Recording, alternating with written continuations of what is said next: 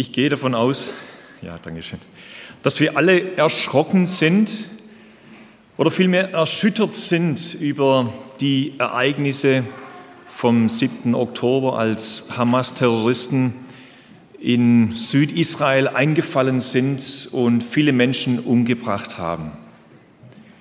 Und wir uns vielleicht auch fragen als Menschen, die glauben, gläubige Menschen, was hat es mit uns zu tun? Wie ordnen wir diese Ereignisse ein, ohne jetzt politisch irgendwie zu werden, sondern wir wissen, dass Israel das erwählte Volk Gottes ist, wenigstens vom Alten Testament her, und werden heute auch einiges davon hören, wie wir das als, als Christen einordnen, vielleicht auch im Umgang mit den Menschen, denen wir begegnen im Alltag.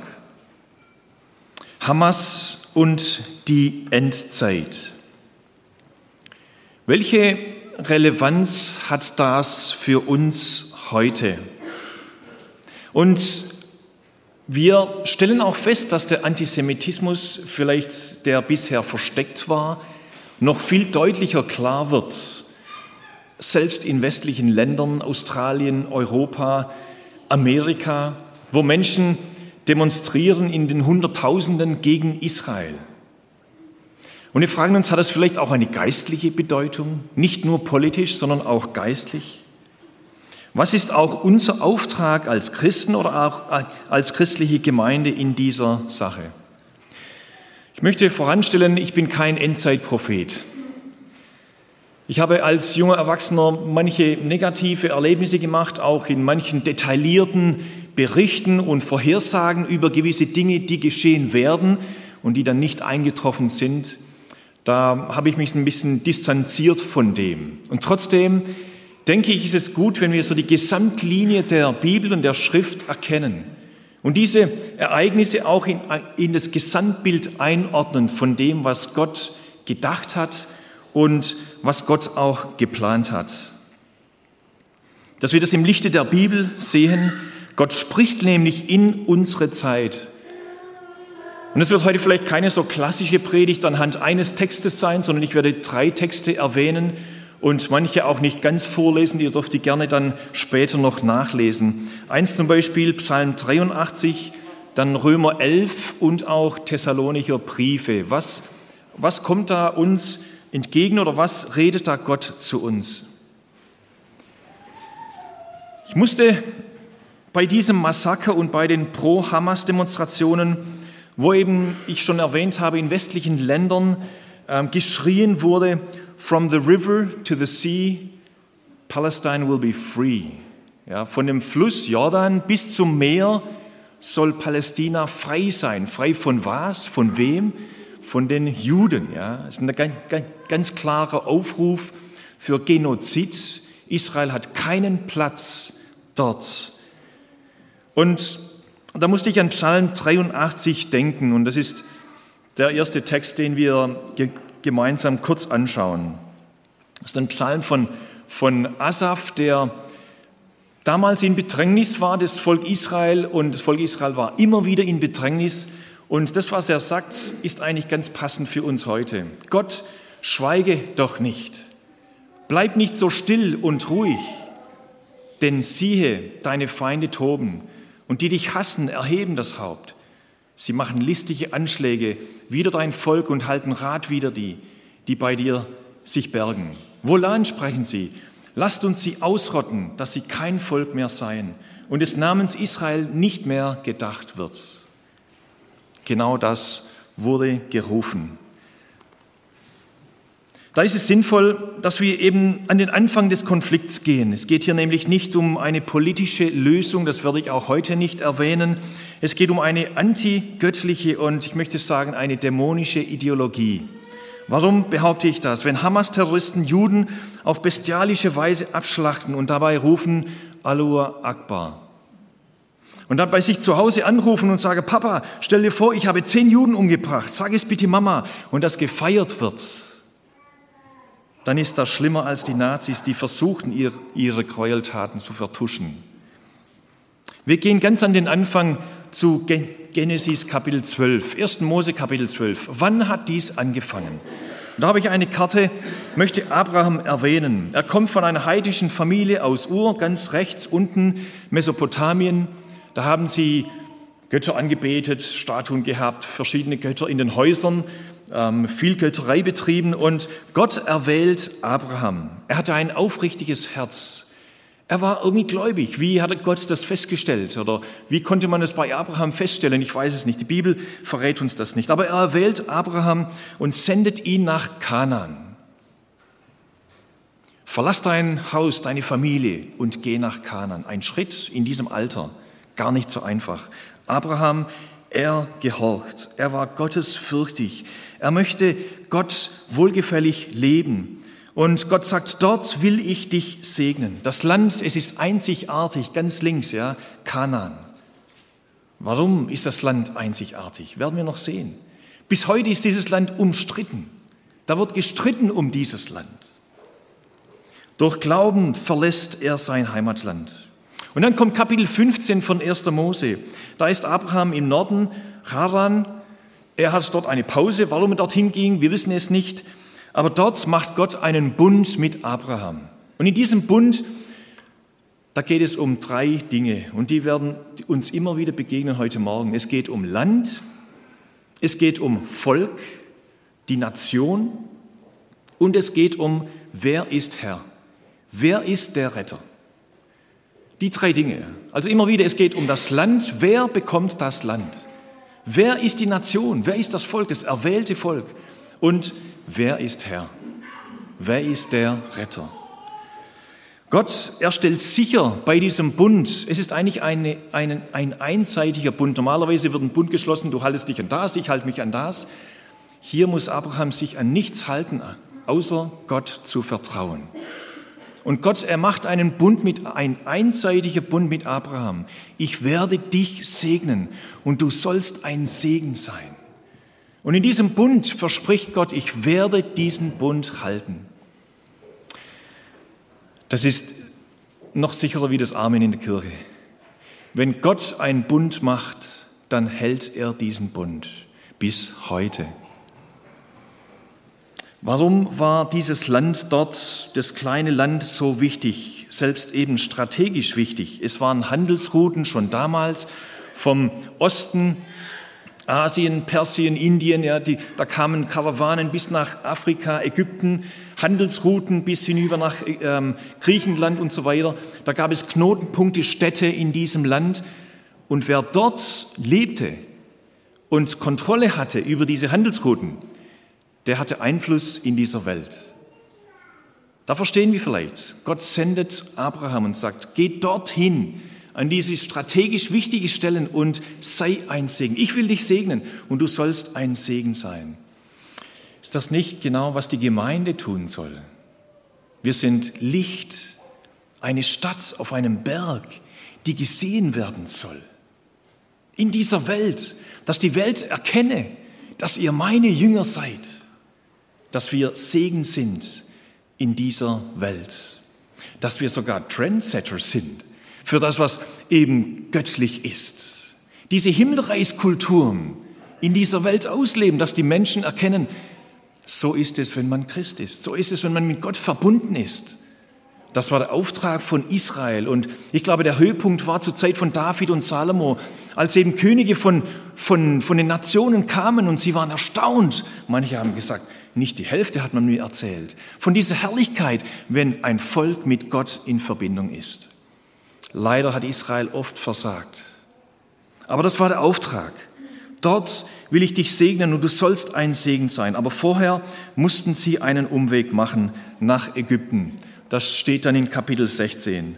Denn das Maß der Bosheit der Kananiter war noch nicht voll. Da gab es irgendein Maß, den, das, das Gott gemessen hat, bis eben das Gericht gegenüber Kanaan Zeit war für dieses Gericht. Und dann, nachdem Gott diesen Bund mit Abraham gemacht hat, da fing ein geistlicher Kampf an, der bis heute weitergeht. Jedes Mal, wenn Gott ein Werk tut, dann möchte es der Widersacher Satan, möchte es zerstören. Das ist auch heute noch so. Es geht um das Land. Wer wird das Land bekommen oder einnehmen? Es geht um das Volk. Wer ist wirklich das Volk, das erwählte Volk? Es geht um den Herr. Wer ist Gott? Wer ist der Retter? Und immer wieder steht das verheißene Land. Im Alten Testament kommt das 2000 Mal vor, im Neuen Testament 700 Mal. Es ist ein wichtiger Begriff, das verheißene Land. Und dann in Kapitel 16 von 1. Mose, Abraham und Sarah, sie haben Mühe mit dieser Verheißung, mit dieser Zusage von Gott. Warum? Gott hatte ihnen einen Sohn, einen Sohn verheißen und er war noch nicht da. 25 Jahre. Und Abraham in seiner Ungeduld wollte Gott nachhelfen. Es war nicht nur ein paar Wochen, ja. 25 Jahre stellte Gott Abraham auf die Probe und Sarah. Und er hört auf seine Frau. Manchmal sollen Männer auf Frauen hören, ja, aber nicht immer. Vor allem, wenn es darum geht, vielleicht eine andere Frau hier in, in, ins Heim hineinzuholen, ja, hätte Abraham nicht tun sollen. Später in Kapitel 21, da sagt Gott, ja, hör auf Sarah, ja, da hatte sie einen guten Rat und sende Hagar mit Ismael weg. Er hörte damals auf Sarah und da wird Ismael geboren. Hagar war eine ägyptische Sklavin. Er nahm sie und sie gebar Ismael zum Sohn. In Kapitel 16, Vers 12, da steht etwas, eine Zusage von Gott über, über Ismael. Da steht, Dein Sohn wird ungezähmt sein wie ein wilder Esel. Er wird sich gegen alle stellen und alle werden gegen ihn sein. Ja, er wird mit allen seinen Brüdern im Streit leben. Hier haben wir einen Bund und wir haben zwei Söhne. Ein Problem. Wer bekommt das Land? Wer ist das Volk, das Erwählte? Und wer ist Herr? Gott bestimmt Isaac, um den Bund zu erfüllen. Wir lesen das ganz klar aus dem Alten Testament. Die Frauen, sie leben im Streit und die Söhne leben im Streit. Sie werden im Streit leben bis heute. Und dann kommt Kapitel 22 und jetzt komme ich zu etwas, das ist wie ein Schatten auf das Neue Testament. Und von diesem Kapitel bin ich am meisten begeistert. Kapitel 22, da befiehlt Gott etwas Schreckliches. Und ich denke, wir können das heute nicht ganz einordnen wenn wir nicht verstehen, was Gott wirklich meint. Abraham sagt, nimm deinen Sohn, den verheißenen Sohn, wohlgemerkt, Isaac, er war ungefähr ja, jung, jung, im jungen Erwachsenenalter, nimm deinen Sohn und geh auf den Berg Moria und opfere ihn. Schrecklich. Abraham gehorcht, er vertraut Gott. Isaac trägt das Holz und sie gehen beide auf diesen Berg Moria. Dieser Berg auf diesem Berg ist Jerusalem heute. Und bevor er seinen Sohn opfern kann, sagt Gott, halt! Ich habe ein anderes Opfer ersehen. Interessant ist, dass es ein Schatten ist auf Jesus Christus, der das Holz getragen hat, sein Kreuz getragen hat, auf den Hügel Golgatha. Das ist Berg Moria, könnte man sagen, diese Gegend. Da, wo der Tempel eben auf diesem Berg gestanden ist, dort opfert Gott seinen Sohn Jesus zur Versöhnung von uns Menschen, damit wir in Verbindung treten können mit dem Allmächtigen, mit dem heiligen Gott. Da hat Gott etwas im Vorschatten ja, schon uns erklärt und gezeigt, was passieren wird. Und das ist das Evangelium, dass wir heute erzählen dürfen, dass wir persönlich annehmen dürfen, dass in diesem Opfer von Jesus am Kreuz Versöhnung geschieht, Vergebung geschieht, neues Leben wir erleben können, unsere Schuld vergeben wird, wir ein neuer Mensch werden, einen neuen Geist bekommen. Das hat Jesus Christus getan. 600 Jahre später tritt jemand auf, der behauptet, ein Engel hätte ihn besucht. Und er sagt, das Alte Testament, die biblische Botschaft, die ist nicht wahr. Ich möchte euch Galater Kapitel 1, Vers 8 zitieren.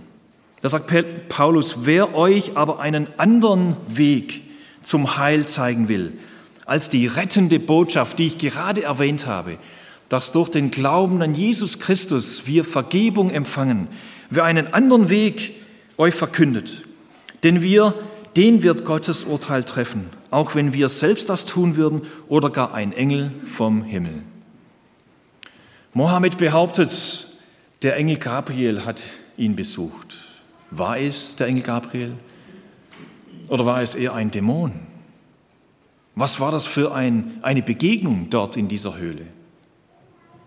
Er selber hat es nicht aufgeschrieben, er hat es nachher jemand anderem erklärt und gesagt, was da geschehen ist.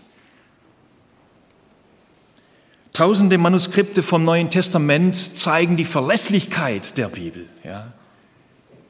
Dass das Neue Testament wirklich gut überliefert worden ist in unsere Zeit. Fast alle Historiker bezeichnen es als unumstritten, dass Jesus am Kreuz unter Pontius Pilatus starb. Wer ist der Retter? Ja?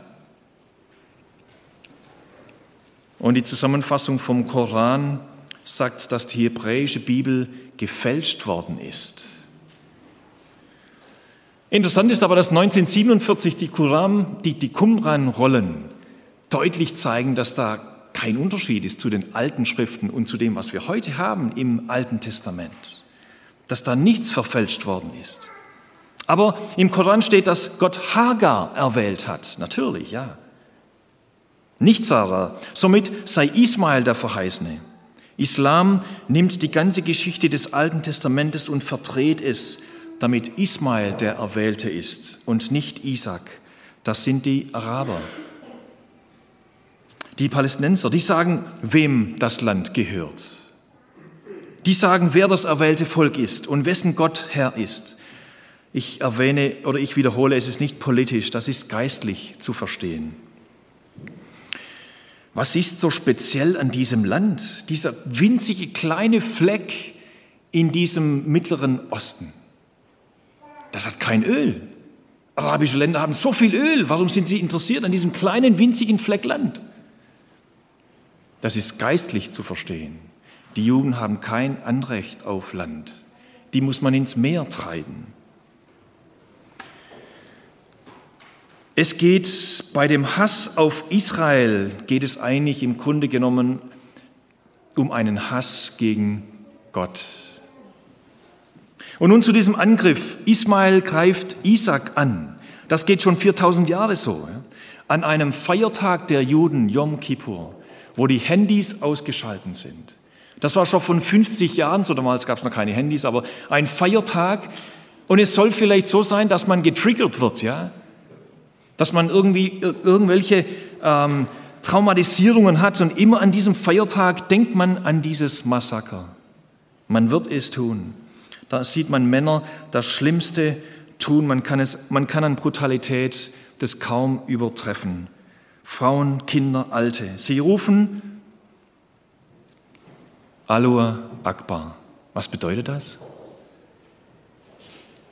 Nicht nur Gott ist groß oder Allah ist groß, sondern wenn man es googelt, da steht ausdrücklich Allah, unser Gott, ja, unser Allah ist größer. Das ist ein Machtanspruch. Das ist ein Bekenntnis. Wenn jemand das sagt, für mich ein dämonisches Bekenntnis, das aussagt, Allah sei größer als Jesus.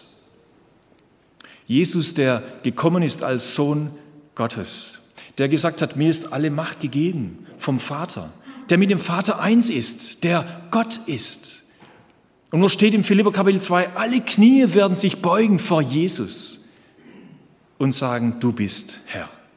Jesus ist Herr, nicht Allah. Es muss uns klar sein und für mich auch wichtig heute zu betonen, Gott liebt alle Menschen weder Juden oder Griechen, wie es Paulus ausdrückt, oder vielleicht heute eben weder Israelis oder Palästinenser. Gott liebt alle Menschen. Und sein Anliegen ist, dass alle Menschen zu dieser Erkenntnis von diesem Evangelium kommen. Ich habe gehört, dass ungefähr zwei Prozent Palästinenser Christen sind. Ich vermute, dass die leiden in dieser Zeit. Beten wir für sie. Ich habe auch gehört, dass in Israel ungefähr zwei Prozent Christen sind, messianische Juden. Und das Ziel ist eben, dass beide Christus erkennen und dass beide ihre Knie vor Jesus beugen und nicht einander die Köpfe einschlagen und einander umbringen. Interessant ist, möchte ich kurz zu diesem Wort Hamas kommen. Hamas bedeutet auf Arabisch, ähm, ich muss kurz nachgucken, Eifer, Kampfgeist.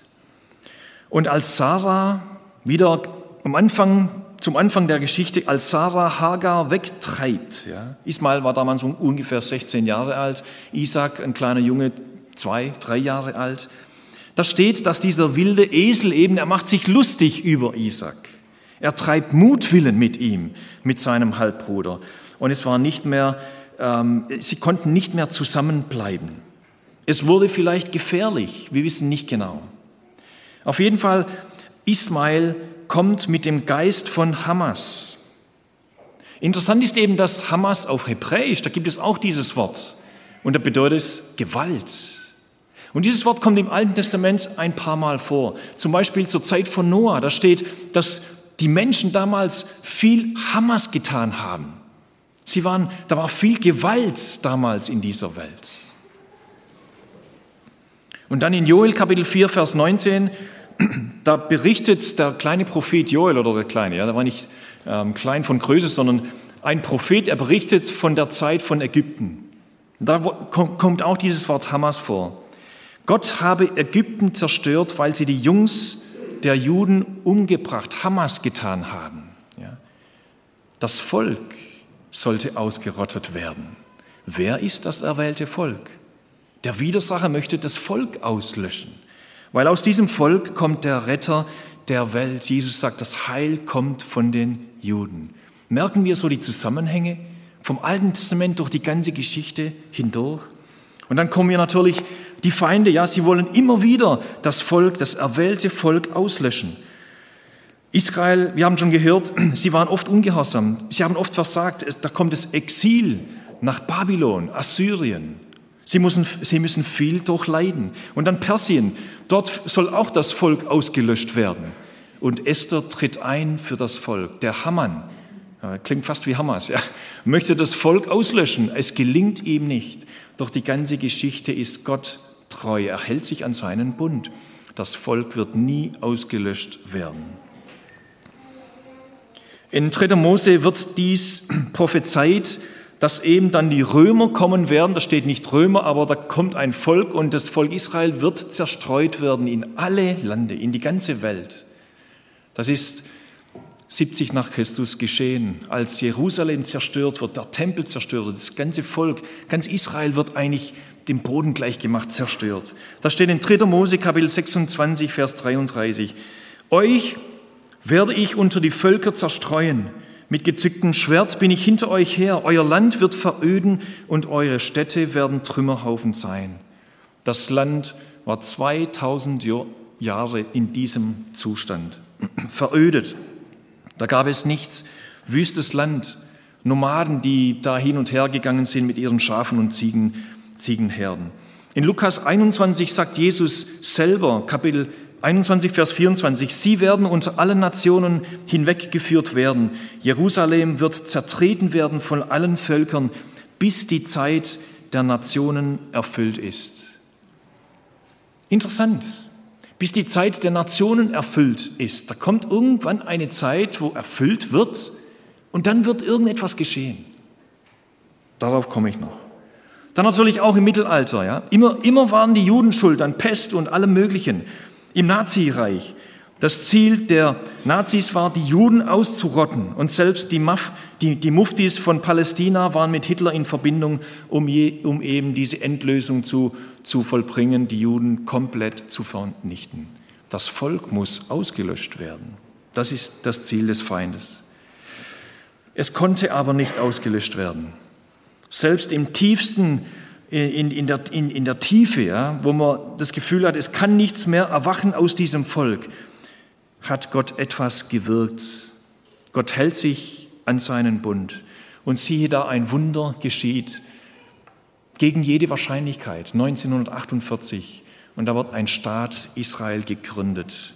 In Hesekiel Kapitel 11, Vers 17, da steht, da sagt Gott, denn ich werde euch aus, aus den Völkern sammeln und euch aus allen Ländern herausführen und euch in euer Land bringen. Eine Prophetie auf diese Zeit, die wir heute erleben. Und genau als der Staat ausgerufen wird, da erklären in dieser Nacht Jordanien, Syrien, Ägypten, die ganze arabische Liga erklärt Israel den Krieg. Völlig über, in, in der Überzahl. Das Volk konnte nicht ausgelöscht werden. Eben irgendwo ein Wunder. Dann sechs Tage Krieg, dann Yom Kippur vor 50 Jahren, 73. Gegen jede Wahrscheinlichkeit. Und da möchte ich ein kurzer Werbeblock, wer das nicht kennt, darf das gerne bestellen. Da kommen 13 Erlebnisse von einem Journalisten, der wo, wo, wohnte in Amerika, war säkularer Jude, Israeli, der nicht an Gott glaubte, aber er hat von diesen Ereignissen gehört und hat gesagt, dem muss ich auf den Grund gehen. Und er reiste nach Israel und hat Leute interviewt und hat da einen Film daraus gemacht. Und am Ende kommt er zu seinem Fazit, es muss Gott geben. Das ist kein Zufall. Wenn es keine Wunder gäbe, dann wäre Israel schon lange vom Erdboden verschwunden. Es scheint, dass es keine wirkliche politische Lösung geben wird, auch wenn es schön wäre. Das Ziel vom Islam ist, und das steht in den Büchern, weil eben Religion und Staat zusammengehören, dass die ganze Welt vom Islam eingenommen und beherrscht werden soll. So wird es im Koran in der Scharia genannt. Wir haben das Kreuz auf den Kirchen und beten Gott an, der Gott von Abraham, Isaac und Jakob, Jesus Christus. Auf den Moscheen ist ein Halbmond. Es ist nicht ein, eine Religion des Angebotes, so wie im Christentum, ja, ein Angebot. Das Evangelium, nimm es an. Es ist aber deine Entscheidung.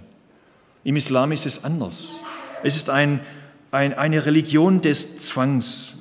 Nimm den Islam an oder sterbe. Oder im besten Fall bist du unterwürfig, zahlst Steuern und es geht dir womöglich nicht so gut. Eine Kultur des Todes. Der Tod wird gefeiert. Tod von Juden wird gefeiert. Da werden Süßis verteilt auf den Straßen. Aber selbst der eigene Tod wird gefeiert. Gestern erst habe ich einen Bericht gelesen von einem israelischen Soldaten, der starb. Man hat ihm, man, man hat Organspende gemacht, einem palästinensischen Kleinkind. Und wisst ihr, was die Mutter gesagt hat? Sie hat sich bedankt dafür und hat gesagt, wenn der mal groß wird, wird er Märtyrer. Eine Kultur des Todes kann man sich irgendwo nicht ganz vorstellen. Was ist unser Auftrag in diesem Konflikt? Wir beten für Frieden. Das ist unser Anliegen. Wir wollen Frieden. Wir beten, dass den Menschen die Augen geöffnet werden, den Juden, dass sie den Messias erkennen, ihren Retter, aber auch, dass Gott Visionen schenkt in der muslimischen Welt.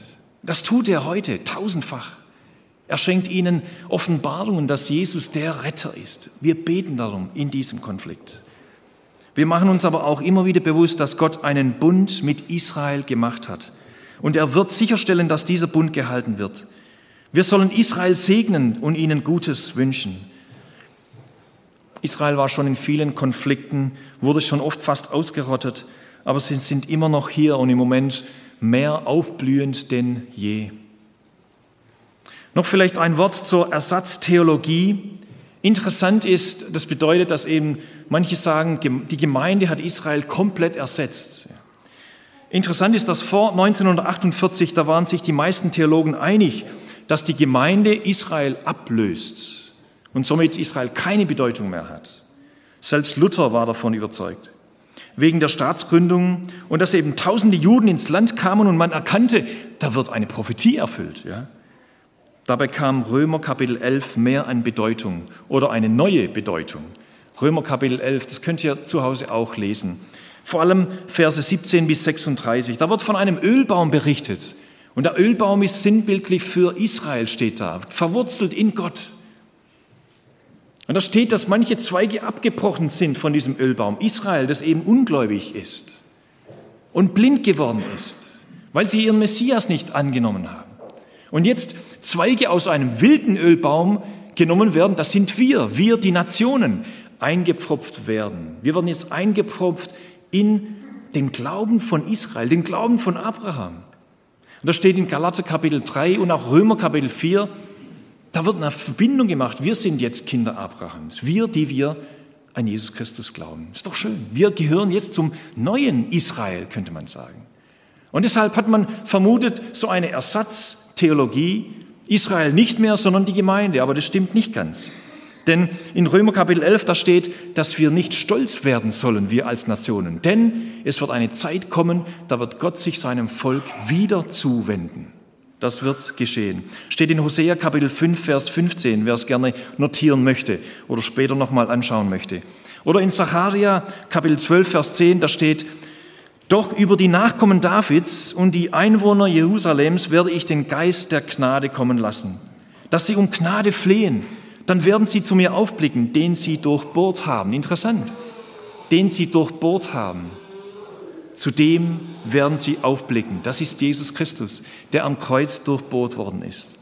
Sie werden um ihn trauern und klagen, wie man um den einzigen Sohn trauert. Sie werden bitter um ihn weinen, wie um einen Erstgeborenen. Und da möchte ich zum letzten Punkt kommen, eben zur Wiederkunft von Jesus. Das wird einmal geschehen, dass Jesus wiederkommt. Und Paulus, er schreibt davon in den Thessalonicher Briefen, 1 und 2, vor allem, vor allem der erste Brief, Kapitel 3, nein, Kapitel 4 und 5. Da handelt es von dem Thema Wiederkunft von Jesus.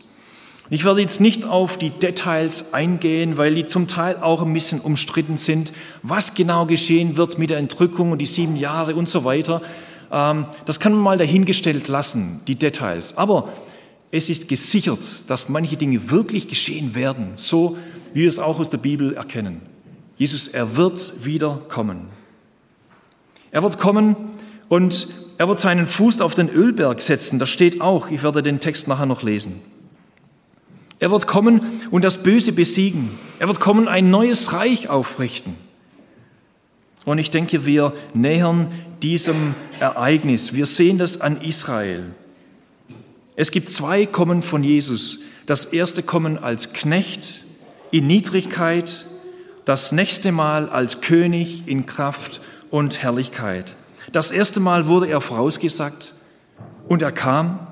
Das zweite Mal wurde er auch vorausgesagt. Er wird vorausgesagt und er wird auch wieder kommen. Ich denke, das, was wir heute erleben, das sind Geburtswehen, wie das Jesus selber ausdrückt. Ihr könnt es nachlesen in Matthäus Kapitel 24 und Lukas 21. Geburtswehen, die immer häufiger, immer stärker werden, bis eben der Tag anbricht. Und diese Geburt, das Kommen von Jesus, wir erleben werden. Kriege, Seuchen, Erdbeben, was da alles ist vor unseren Augen. Und es scheint auch, dass sich Hesekiel Kapitel 38 und 39, könnt es selber nachschauen, was da steht, vor unseren Augen erfüllt. Oder könnte sein, wo sich Nationen zusammenschließen, vor allem aus dem Norden, und sie werden sich gegen Israel erheben. Ich weiß es nicht, ob das schon im Moment so ist, Türkei, Iran, Russland und so weiter. Lasst uns einander ermutigen. Es wird ein Ende der Welt geben. Für uns wird das der Anfang sein, weil Jesus eben, er steht über allem. Er ist die einzige Hoffnung für die Welt. Das Schlimmste ist nicht Sterben oder der Tod, sondern das Schlimmste ist, wenn wir ohne Jesus sterben. Deshalb, es sind Geburtswehen da, die dazu führen, dass Jesus bald wiederkommt. Er wird wiederkommen, wie in Zacharia Kapitel 14 beschrieben ist, in Vers 1 bis 4. Und auf den Ölberg kommen. Es wird einen neuen Himmel, eine neue Erde geben. Wie das alles geschehen wird, ich weiß es nicht. Aber es wird uns von Gott verheißen in seinem Wort. Nochmals zu unserem Auftrag und damit möchte ich schließen. Lasst uns einander ermutigen mit der Tatsache, Jesus kommt wieder. Unser leibliches Heil ja, steht vor der Tür. Wir freuen uns darauf. Unser Auftrag ist, für Frieden zu beten, dass Juden wie auch Araber zum Glauben an Jesus kommen. Das ist wirklich die Lösung. Gott wird sich an seinen Bund halten. Wie es in Jesaja Kapitel 54, Vers 10 steht, es sollen wohl Berge weichen und Hügel infallen. Das bedeutet, Berge, sie mögen einstürzen und Hügel wanken. Ja? Das, die ganze Welt kann zusammenkrachen. Aber er sagt, meine Gnade soll nicht von dir weichen und der Bund Ja, der Bund meines Friedens soll nicht hinfallen, spricht der Herr, dein Erbarmer. Das ist der Trost, den Trost, den wir haben in dieser Zeit. Und da dürfen wir unsere Häupter erheben, wie es eben auch Jesus auch sagt.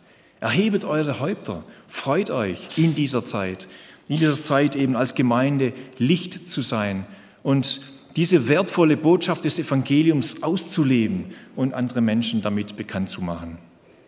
Ich möchte noch zum Abschluss beten.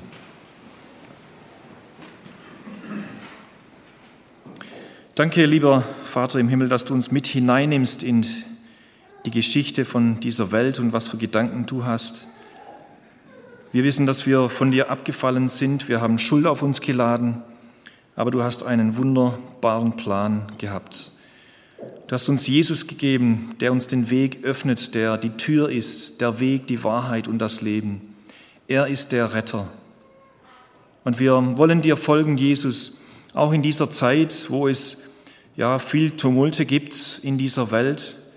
Wir dürfen erkennen, dass du bald wiederkommst und wir haben eine herrliche Zukunft und eine Hoffnung, an die wir uns festhalten dürfen, die verankert ist in deinem Wort und dein Wort ist verlässlich. Wir wollen dein Wort lesen und diese Worte auch mitnehmen. Ich bitte dich, dass du uns segnest in dieser Woche, dass du uns auch Weisheit gibst in dieser Zeit, in unserer Gesellschaft, dass wir auch ja, bereit sind, Verantwortung abzulegen, Rechenschaft abzulegen über diese Hoffnung, die in uns ist, mit Menschen, denen wir begegnen, dass, sie, dass wir sie auf dich, auf dieses Evangelium hinweisen.